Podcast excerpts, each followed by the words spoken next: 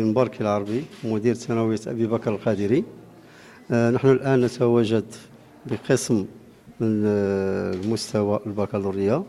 آه، كما تشوفوا تشاهدوا على أننا حاولنا ما أمكن أن نطبقوا التعليمات وتوجيهات الوزارة الوصية.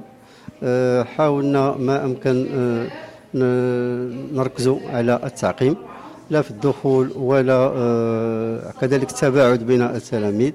حرصنا كذلك على آه، استعمال ال- الكمامات لجميع التلاميذ والأكثر من ذلك قبل هذا الدخول المدرسي تم التواصل مع الآباء وجمعيات الآباء باش يحثوا وليداتهم على التلقيح اللي خاصو آه، خاصو خاص جميع جميع المواطنين في الحقيقة ماشي إلا التلاميذ أنهم يتلقحوا باش نحاربوا هذه الآفة هذه اللي صابت الكرة الأرضية بأجمعها.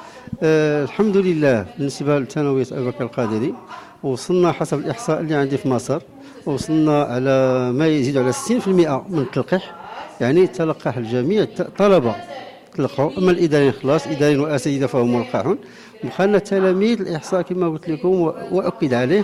أننا وصلنا ل 60 حتى 65% وهذا مؤشر آه، جميل أنه آه، تيبشرنا بدخول آه، دخول متميز. وممكن على أننا نواجهوا هذا هذه الآفة في ظروف في ظروف جيدة.